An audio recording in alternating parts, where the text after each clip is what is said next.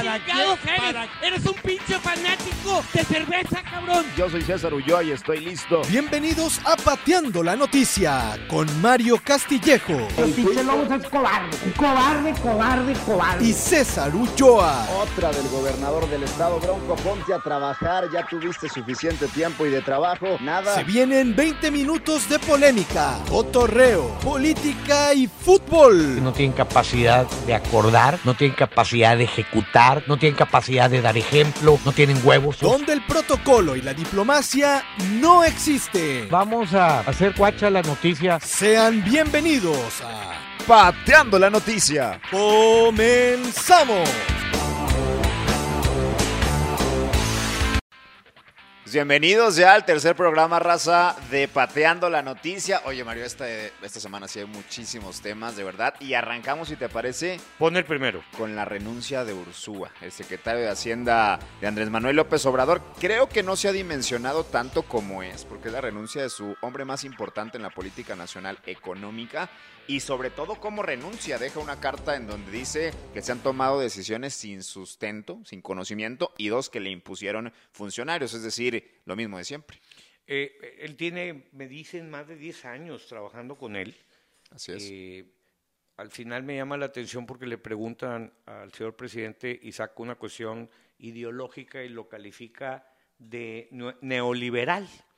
Entonces, este, ahora resulta que se dio cuenta que era neo- neoliberal. Hasta ahora. y hasta ahora. Lo que más me llama la atención no es la renuncia porque te lo decía que lo que me preocupaba era el círculo alrededor del señor presidente Sí. en el podcast pasado, eh, donde todo mundo se empieza a sorprender de cómo está actuando.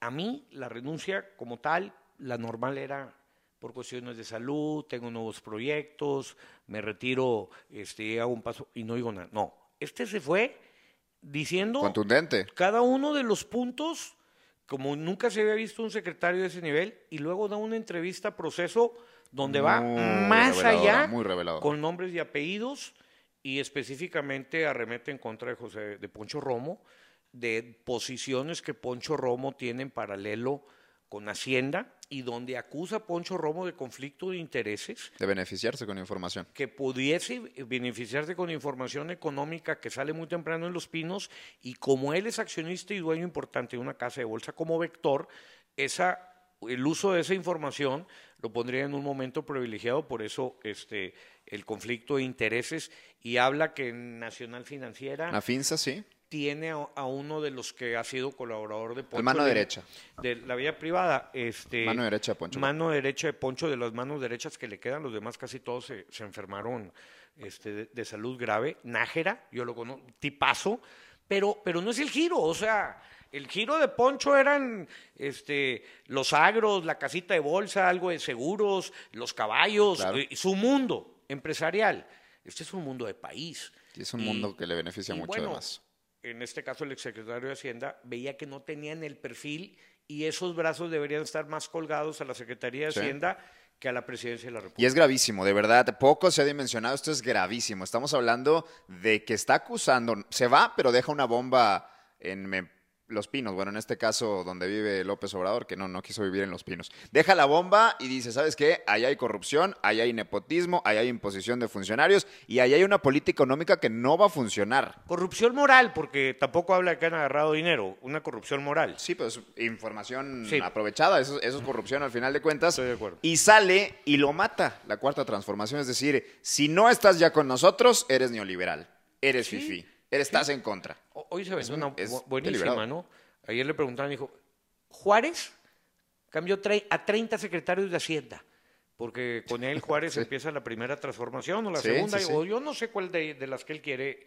Y, y- y yo, yo el paralelismo que hace que Juárez tuvo 30, pues si Juárez se la pasó en una carreta con el Archivo Nacional, este, llevando la presidencia a todos lados, huyendo en, en un momento de conflicto, efectivamente, de- entre liberales y conservadores, pero, pero este, el calificativo sale sobrando, pareciese que se iba a debilitar el gobierno, son pequeñas señales de que adentro todo el mundo trae una agenda diferente y, y el presidente trae la propia, pero Sí, no, todos traen la, importante. no todos traen la del presidente. Y si no te alineas, no eres parte de la cuarta transformación. Si no le veneras a Andrés Manuel López Obrador, no eres parte de la cuarta transformación y automáticamente eres fifi. eres neoliberal, estás en contra del avance del país. E- Ese es el punto. César, explícame una cosa, César, porque a lo mejor el grueso de la gente. No, ¿Por qué para el señor presidente ser neoliberal es malo?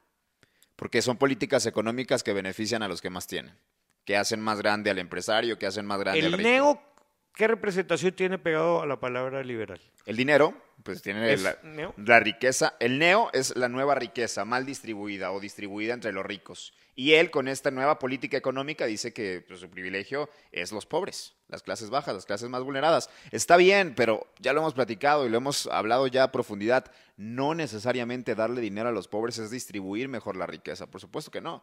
Sí. eh, en los mercados subieron el dólar, ya bajó, eh, nota mata nota, se fue. Y sigue matándole. eh, pone a un muchacho que Ese es asustadísimo, ¿eh?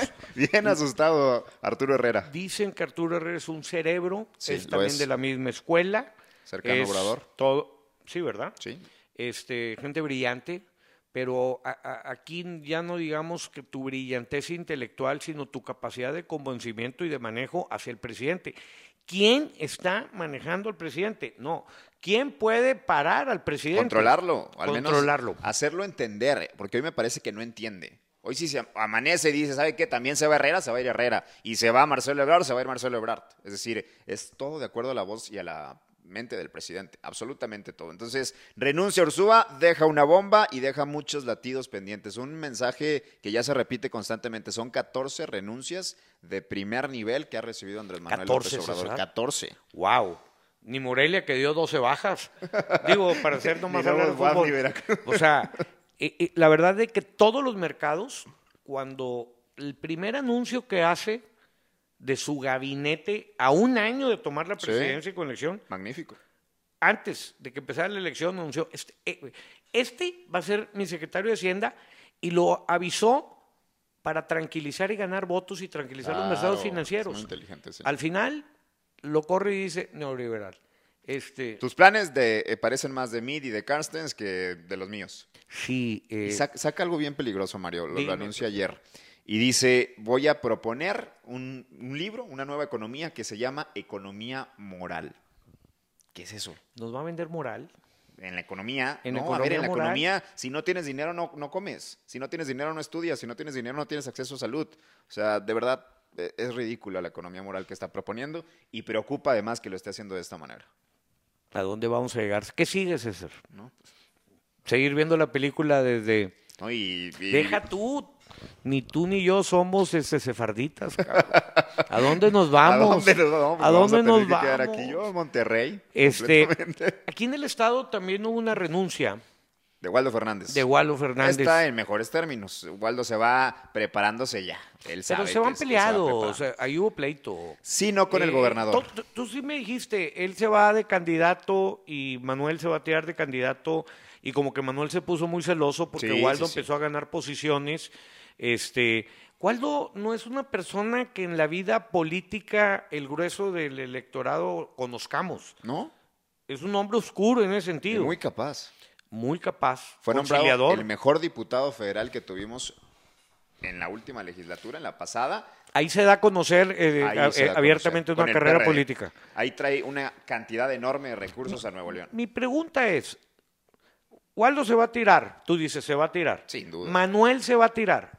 ¿Se van a tirar como independientes? ¿O cómo No, bueno, uno tendrá, ojo, eh, muchos han hablado de que Manuel González pudiera aspirar a la candidatura de Morena. Tiene buenos conocidos en Morena. ¿Que no se agarraron a golpes el otro de aquí en Morena? Se, se agarraron a cachetadas, literalmente, ¿Cómo, cómo, los dos cómo, candidatos a dirigentes estatales. Pues es que es un mercado ese partido, ¿eh? A menos en Nuevo León, es un mercado. Completo. Pues no, yo diría un changarro, no un mercado, y lo- los pusiste en, calidad de Les les di mercado. mucha... ¿Cuántas posiciones tiene en el Congreso Morena? Morena tiene como seis, seis ¿De diputados dónde la sacaron? Este? La No, verdad que bueno, mis efe- efecto respetos. López Obrador, Sí. Y tenía la mayoría del Congreso local, solamente que pues empezaron a tentar el PRI a varios de sus diputados. Oye, ahí te va un milloncito, ahí te van dos milloncitos, ¿En serio? para acá. ¿Ya sí? Sí, claro. A, a nosotros, ¿quién nos tienta? Porque yo, yo- a mí me da mucha envidia eso. Unos dos millones al menos, dices. No, hombre. Sí, así se fueron muchos, ¿eh? Del PT, del PES, de, por supuesto, Morena. Esos son los tres partidos que conformaban Juntos Haremos Historia. Ahora sí, esos son los hechos, esa es la opinión. ¿Qué, qué, qué relación encuentras entre el, el gobernante, señor presidente de la República, y el gobernante del Estado, el señor Bronco? Mira, ellos se, se llevan muy bien. Después de todos los dimes y diretes, que le dijo lo que se iba a acabar el Bronco a López Obrador, hoy se Oye, llevan muy bien. Se llevan muy bien, pero no le avienta un 5 ni para acabar el No, metro. ¿cómo Pues no? imagínate si se llevan mal. ya, le, ya le dieron todos los recursos que puso la federación para línea 13. Y yo hablaba con el Entonces, ¿por qué no tesorero Carlos? Garza. ¿Por qué no porque acaba? han llegado los vagones. Pero entonces el dinero sí está. entonces el dinero está y falta que el Congreso apruebe el Ah, faltante del sí le, Estado. bajó, sí le bajó el metro. No, claro. O sea, la, la relación que existe entre López Obrador y el Bronco es muy buena. Dieron recursos para la presa. Mm. Con eso de que te mocho la mano, ¿y tú prioritarios. quién eres? olvidó. Eso quedó en campaña y ahora se llevan... Es como la lucha libre, ¿verdad? Es que ponte a pensar, ¿cuántas veces ha venido López Obrador a Nuevo León? Ando para todos lados. Yo como... Pero cuatro o cinco. No, no ando Peña venía una vez cada año. A, a mí me encanta López Obrador porque viene y se junta con los industriales. Y deja tú, el otro día estaban en Los Pinos, en Palacio Nacional, y mis industriales regiomontanos, foto, foto, selfie, selfie, de atacados de la 10. risa. Sí, claro. Atacados de la risa. Pues si estuve en esos términos, este, pues, pues, ¿qué onda? Pues yo no vengo a tomarme foto contigo, venimos puntos Venimos sobre a la negociar, ¿no? ¿Dónde Ya. están los líderes de la industria de Nuevo León? ¿Dónde están? El grupo de los 10. Como que un líder, estoy de acuerdo que vean sus intereses, pero el verdadero líder ve por los intereses de la comunidad. ¿Nos habrá ablandado, Romo? Yo creo que los líderes industriales en Monterrey hace tiempo que ya no son los de antes. Ya no son los de antes. Yo te lo digo porque a mí me tocó otra época de líderes industriales. Bueno, yo, yo estudiaba secundaria y don Eugenio Garzazada vivía. Luego don Eugenio Garzalagüera. Sí. Señorones. Y, y claro, Andrés Marcelo Sada. Y, y créanme, este, gente que se hacía eh, gritar y, y- y- y respetar y, y tenía, si tú quieres, ese tinte político. Esta nueva, mi generación de, de- de líderes industriales, pues yo los veo muy pasivos, Más flexibles. más flexibles, Sí, sí, mucho más. este, con sus empresas globales, lo entiendo, pero tiene un compromiso con la sociedad. Sí quiero decir eh, que la industria privada, los líderes empresariales, actuaron de manera seria para mejorar la seguridad Sí, del- con del fuerza Estado. civil. Con fuerza civil. Con fuerza civil, con Claro. recursos que ellos metieron a financiar Sí. y con propuestas. Y tienen un monitoreo para disminuir a cero los secuestros con un grupo de secuestros pagado también eh, entre gobierno del Estado e iniciativa Sí, sí, privada en un consejo de seguridad donde están los líderes empresariales en él. Mis respetos, ¿eh? Sí hay secuestros, pero te lo dicen. Los que son por infidelidad de amores, o sea, le puso el cuerno, ya sé, eso no nos metemos, porque No, hay pues mucho. no. Y las otras son deudas de juego, porque hay mucho jugadorcito, Booker, y, y este. Esos investigan, no, no operan. Los demás, Van con hasta el tronco, van con todo. Es que ese es, ese es el, eh, el mejor vínculo, la mejor combinación. Se llaman APPs, asociaciones público-privadas. Trabajan en conjunto. Yo, a mí me queda claro que es mucho más fuerte la iniciativa privada que el gobierno mil veces. Y Aparte si no- porque ellos siempre están y, y- Sí. y- y los del gobierno cada van, tres años se van. y Es más, no nos hagamos mensos. La iniciativa privada pone muchas veces al gobernador, al que quieren. Yo, yo creo que así debe ser. Desde la época de la porfiriana, los, los, los terratenientes eran los que ponían. O sea, tampoco es pa- para, para asustarnos, ¿no? Este, ¿Te gusta Waldo para posible candidato a gobernador? Es un tipo, poca gente sabe, Mario, me parece que hay que decirlo. Viene de una escuela de Cemex, ¿eh? Eso, Él viene de la sí, iniciativa privada, sí, viene de Cemex. Yo conozco a Waldo, es un tipazo, y quien ha tratado con él te dice lo mismo. Sí, es un Yo no tipazo. sabía que tú tengas el gusto. Eh, yo creo que debe ser un actor político. Y ya. activo en la función que el mapa político le permita, con las fuerzas de donde se acomode. Yo no sé si sea el mejor gobernador o, o- o sea la figura para gobernador, pero creo que debe ser un, un- Ahí un- debe de estar. un actor político. Sin duda. Este, sin duda, porque aparte tiene una cosa, es muy conciliador. Es que es su trabajo, es lo- es lo que hacía él con el gobierno del es Estado. Un gran conciliador y quienes lo conocemos, y ahí sí no quisiera hablar profesionalmente porque, porque yo, tengo un sentimiento positivo hacia él Claro. y, y pierdo la objetividad, pero debe ser un actor político, Waldo, sin duda. Es un y tipo debe bien estar recibido. vivo y, y tiene una visión moderna. Y además es un tipo que se adapta, es un tipo bien recibido en el PRI, en el PAN, en Morena, en Movimiento Ciudadano, en Y Independiente. no es populachero. No. Le gustan las redes, eso sí. le gusta las redes. No me gusta cómo las maneja, pero. O igual tampoco le gustan las mías, ¿verdad? Este, pero no es populachero. y- No, y, pareciese. Pues que ahora necesitas para tener arrastre político ser populachero. ¿Sí? Sí, Samuel, ser Samuelazo. Samuelazo. Ya se está, ya está agarrando ese Otro sentido. tema. Total, se nos fue Waldo, se nos fue el secretario de Hacienda y México sigue viviendo y Nuevo León Y va a seguir viviendo. No pasa nada fuerte. ¿Qué sigue? ¿Cuál otro tema? Duarte. Ayer saca Duarte un video que de verdad Platícanos eso rápido Es para la gente que no sabe. ¿eh? Duarte saca un video que grabó antes de que le detuvieran en Guatemala, Javier Duarte, exgobernador de Veracruz, y dice, a ver, ya vienen por mí, yo ya negocié con el gobierno federal, en ese entonces Enrique Peña Nieto, van a hacer ver que me sorprendieron, que me atraparon, pero no, todo está negociado a cambio de que dejen en paz a mi familia. Si yo hablo mal de, de Andrés Manuel López Obrador, es solamente porque me están obligando, no por otra cosa. Es decir, todo, la detención de Duarte fue simulada. Y esto de ¿Y verdad ¿Por le qué pone... sale hasta hoy el, el video? Porque supongo que le están metiendo presión en la cárcel, porque no le están cumpliendo, Cumpliendo, lo que pero lo- negociaron, pues, porque, por porque pues ya se fueron los que con los que negoció. Sí, ahí te quedas, a ver cómo le haces. Ya ráscate con Esa las la uñas. Y ya están persiguiendo otra vez a su familia. Su familia está en Londres, viviendo modestamente, dice Javier en- Duarte. modestamente viviendo. No, bueno, ¿te No, acuerdas pues- cuando encontraron la bodega con todo lo que tenía y el diario de ella? Merezco ser abundante, Porque decía. el PRI tiene una condición que como partido protege los suyos hasta donde puede. Y luego sacrifica Hasta donde peones, puede, así es. sacrifica peones porque de repente hay que sacrificar. Sí. Lo de Duarte, lo de Coahuila con los hermanos Moreira. Moreira, aquel dinero raro, una millonada que se encontró en un avión que iba en un carro, época electoral, elecciones para acá, elecciones para allá, los, eh, mu- muy restringidos los recursos a los partidos, aunque eran muy abundantes, pero había mucha recaudación de parte de los estados como para poder financiar campañas y pues entre todos te pusimos dinero para la campaña Y y, te- y te es, ablandas. y es una licencia para que me protejas. Es En eso hubo una hermandad, pero hoy cualquier periódico ya empiezan a vincular al expresidente que anda de glamour. ¿Cómo no vas a andar de glamour con ese cuero? No, no, no, no, no, no. No, no, no, no, no. Y se ve contento, la trae, lo trae contento la niña. La niña lo trae contento. Baila la hermana, la hermana estaba buenísima. Dije, y luego no, se para. No, no. Qué bonito es que una mujer te... lo trae pendejo. Totalmente. Así, Esa es la cual, palabra, esa es. Lo trae oliendo. Qué gracia tendrá, mis ¿Quién respetos, sabe? porque Está muy guapa aparte la- de la, la chica. belleza, debe Algo tener, debe tener, eso claro. más, eso más. Que el expresidente puede tener 10, 12 de esas sin ningún problema, con el dinero que tiene, Pero esta, pero algo debe tener, algo especial. esta- Pero ya me lo empiezan a vincular En Estados Unidos con Eh, lavado de dinero. Exactamente, con el lavado de dinero.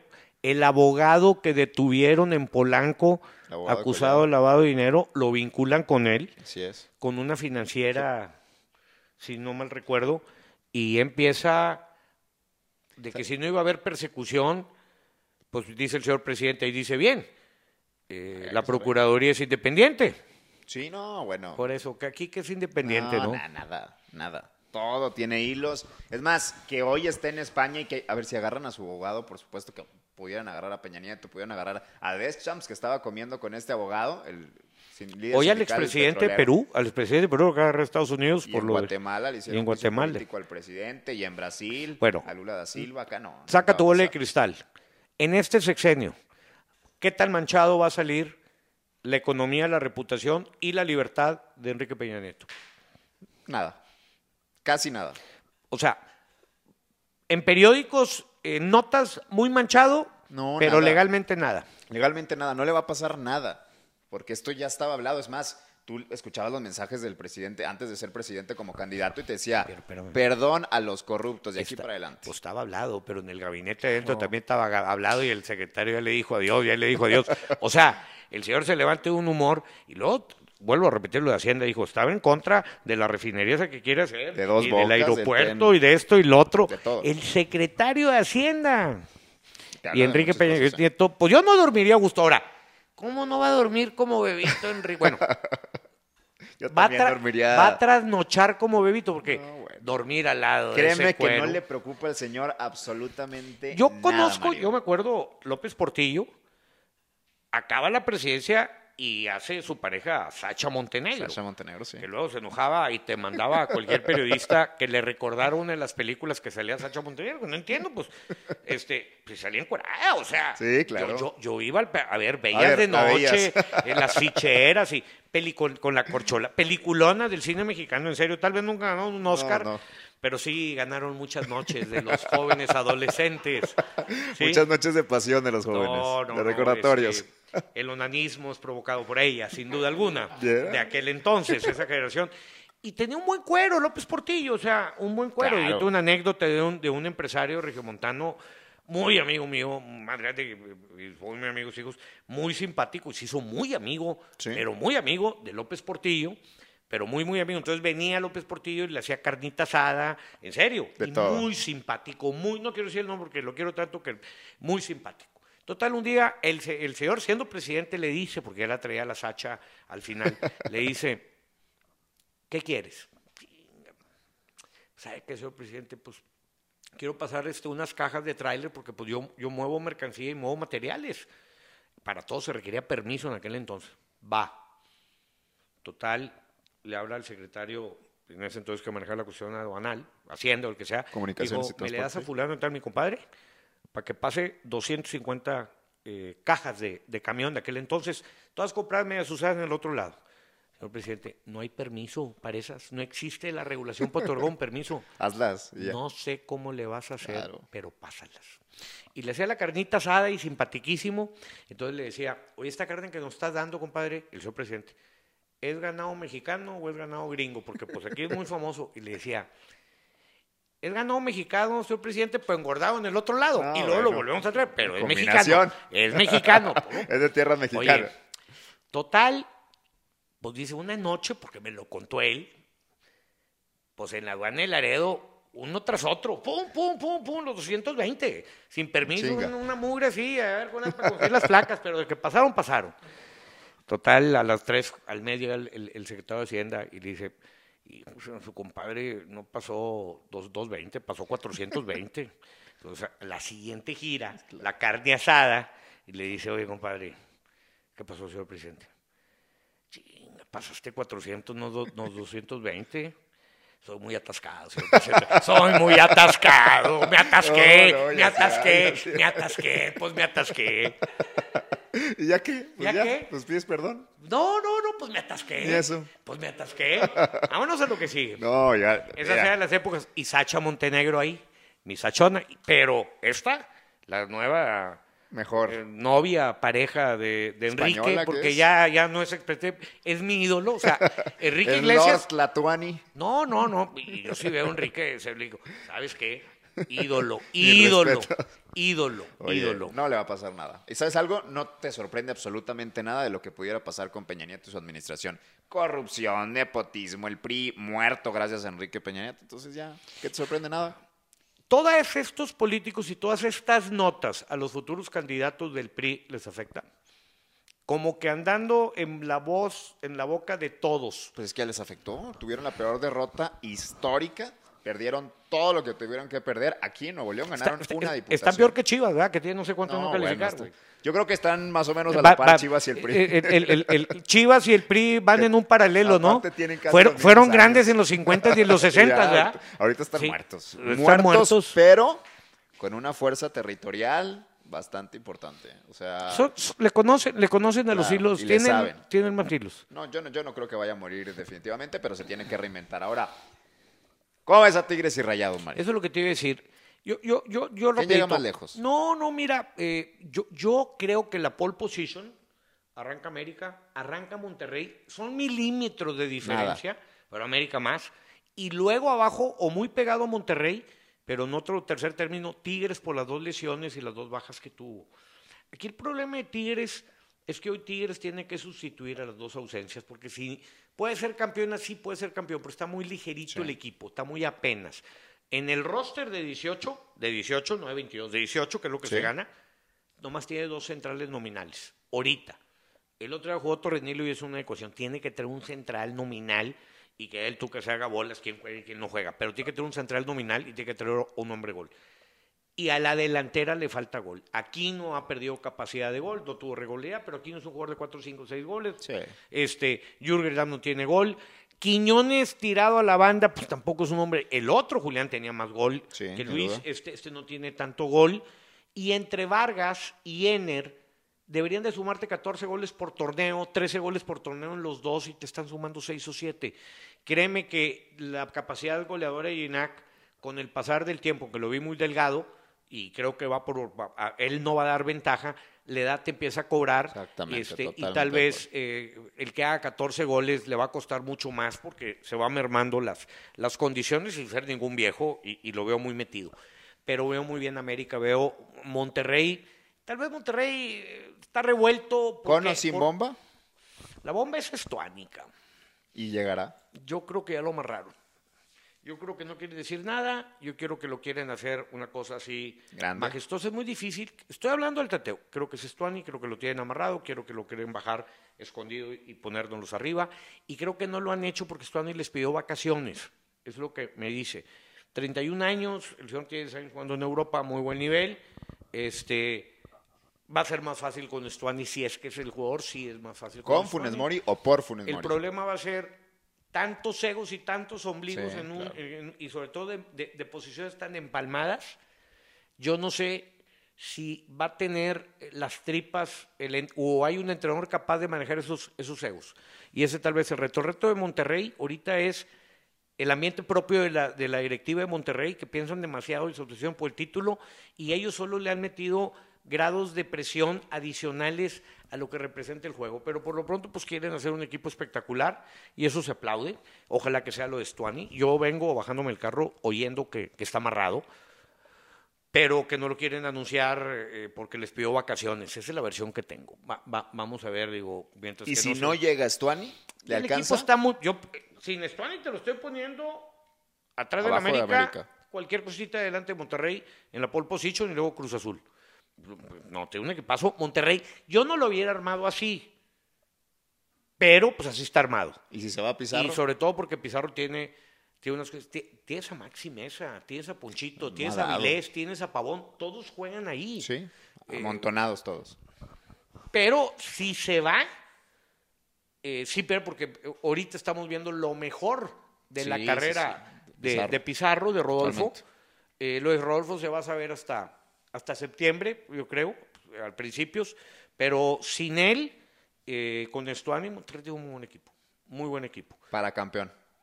Pues este del año pasado está para campeón, o sea, le- les ha faltado Nada, ese claro. pelo, ese pelota al poste, ese penal fallado, esa jugada un poquito a favor, ¿no? Este, y que el fútbol no les ha querido rendir justicia porque alguna falta le han hecho al fútbol. El fútbol, ya le toca. entonces eh, el fútbol como la vida es implacable, o sea, no, no, dicta sí, sentencia de una claro. manera muy, muy, muy al fútbol, pero con muchos gramos de justicia. El fútbol a nadie le da la gloria si no se la merece. No, tal vez Rayado no se la merecía.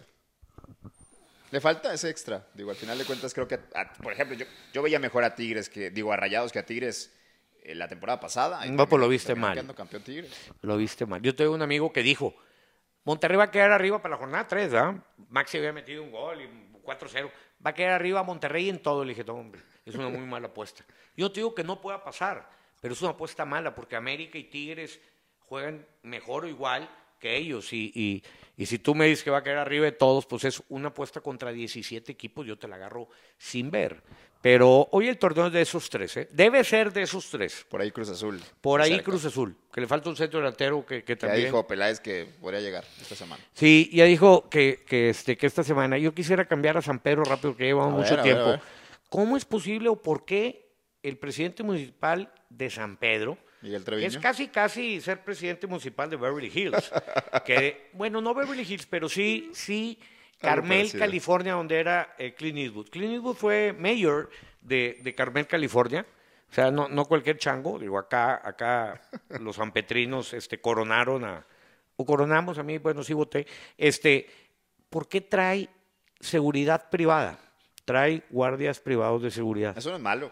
Digo, Te pregunto porque No, ¿cuál es el bueno, mensaje hacia su cuerpo policiaco que hay muchos y hacia las San Pedro. instituciones de seguridad del Estado? De entrada, que tuviste un secretario de seguridad que no pudo con el paquete, que le mandaron muchos mensajes del narcotráfico. Tienes policías que fueron ligados al crimen organizado, que tuviste que dar de baja. Estás limpiando la policía y me A lo que voy todo es, eso- el señor alcalde nos manda a la policía de San Pedro a cuidarnos. No quiero hablar ni de ninguno ni de todos, pero él se cuida con guardias eh, particulares. El mensaje políticamente es muy malo. Él no confía en su policía. No confía en las la instituciones de seguridad del Estado ni del país. Va a una corporación privada para cuidarse. Y él porque tiene cómo. ¿Eh? Él porque tiene cómo y con qué. No, sí, Está estoy de acuerdo. proceso, está viviendo el pero, proceso de pero haz de cuenta que tú eres el director del hospital universitario. Cuando te enfermas te vas al, al, al Zambrano, cabrón. Sí. O sea, eh, eh, me estoy explicando Sí, el sí, mensaje, ¿no? Digo, vale, porque pues, pues, puedo pagar el Zambrano. Ya, ojo, quién sabe con qué lo pero es el, di- el director del hospital universitario. O sea, este, vale, va- vale. Me llama la atención. Es un mensaje muy claro. Es un mensaje- Las cosas están calientes. Sí. Hoy San Pedro, el año pasado fue nombrado el municipio más seguro del país. Hoy quién sabe. El No consumo de droga en la juventud mexicana y regiomontana está. yo estoy asustado. güey. El cristal. El cristal, los químicos, la marihuana, eh, todo lo que me puedas decir, todo lo recreativo, ya, ya, ya, ya estamos cayendo en que lo estamos viendo normal y desgraciadamente lo están consumiendo muy temprana edad y de, y de manera no controlada. Y, y- y la verdad es de que eh, San Pedro, los santos de San Pedro, son, son, unas, Ah, tien- claro, son, son unas, unas tienditas psicodélicas Sí, por supuesto. muy, en los muy baños, fuertes. en los baños, completamente. A Sí. mí me ha tocado. Dos, tres veces me ha tocado que me ofrezcan, pero con total tranquilidad y como si estuvieran ofreciendo chicles. Sí, no, no, como chile que pinga. Sí. Chile que pinga, que, que ahorita que es la mera época del chile pequín, ¿eh? Sí. O sea, ahí, ahí te dejo. Último punto, traes otro. Sí. Dime, Es, tú. es- sí, es, es importante agregar a partir de ya una anécdota, Mario. Algo que te haya pasado a ti. Pues ya en te tu conté la de los camiones. Mía no, pero ya Te te, voy a conté. contar. tampoco estuvo buenísima. Mira, te voy a contar una Me yo. atasqué. Te voy a contar una yo. Ándale, tú la siguiente. Yo te voy a contar esta. Hubo un candidato que hoy es alcalde de un municipio muy importante que llegó, me toca conducir un noticiero en las mañanas y me avienta una hoja. Una, es la primera vez que me pasaba. Una hoja con preguntas y con respuestas. Eso es lo que me vas a preguntar, eso es lo que te voy a responder. Ay, cabrón. Me saqué, me saqué ¿Y tú qué de onda total. No, yo me saqué de onda. A mí jamás, y, y esto Por lo puedo eso, decir te abiertamente. sacaste de onda, pero ¿qué pasó al micrófono? No, bueno, cuando yo, yo veo, y yo soy una persona en general muy rebelde, escucho que viene la música en vivo y entro y dejo la hoja afuera. Entonces la primera pregunta que yo hago es, ¿La ¿tienes que tenías preparada tú? tantos? Sí. No, no, no, incluso me saqué otra, porque tienes tantos funcionarios acusados de corrupción, ¿por qué los tienes ahí? Listo. Periodísticamente la pregunta no era esa. No. ¿Por qué llegaste y me pusiste una hoja con las preguntas y respuestas? Exactamente, esa era la pregunta. Al aire. Sí. Ese- no, no, no, no, porque también vale. A ver, vale, me gustaría que me preguntaras esto. Pues, ya veré si yo quiero preguntártelo. No, vale, digo, pues tampoco. Vale. Pero ¿cómo, cómo, cómo vienes preparado Es con una preguntas secreta- una- y una entrevista Y a- a después modo. me denunció ante la Comisión Estatal Electoral. ¿Cómo? Sí. ¿Y, y qué, qué pasó? No pasó Nada, nada. por supuesto ¿No que le dio nada. vergüenza? No, pues el señor. ¿Y es alcalde? Hoy es alcalde de un municipio muy importante. Pues, eh, eh, pero él tenía po- poca facilidad de palabra y ya traía las no, respuestas de Me memoria. queda claro que tiene poca facilidad de palabra, de comunicación y de gobernar. Pero es alcalde. Es más, se los vamos a dejar en tres: San Pedro, Monterrey o San Nicolás. Hay que la gente vaya haciendo sus averiguaciones. El- ¡Nos vamos! el- el- no, bueno. ¡Vámonos! Luego les cuento una futbolera que me pasó con Chucho Martínez, presidente de Pachuca, en un programa a nivel nacional que a lo mejor mucha gente no vio. Cuando Tigres fue a jugar la, aquella final que pierde con Pachuca, la primera que pierde. Y les cuento una anécdota que tuve con Chucho. Y luego lo que me pasó eh, la semana, eh, a la siguiente torneo con Chucho. No, hombre, me, después de que nos peleamos, me, me llevó a misa, güey. Y yo le dije, que, no, bueno, el diablo sí viene a misa, güey. O sea, pero, el diablo es él. Pues Bueno, ya llegó. en fin, La, deja- la dejas para la siguiente. está hablado. ¡Nos vamos! Bye.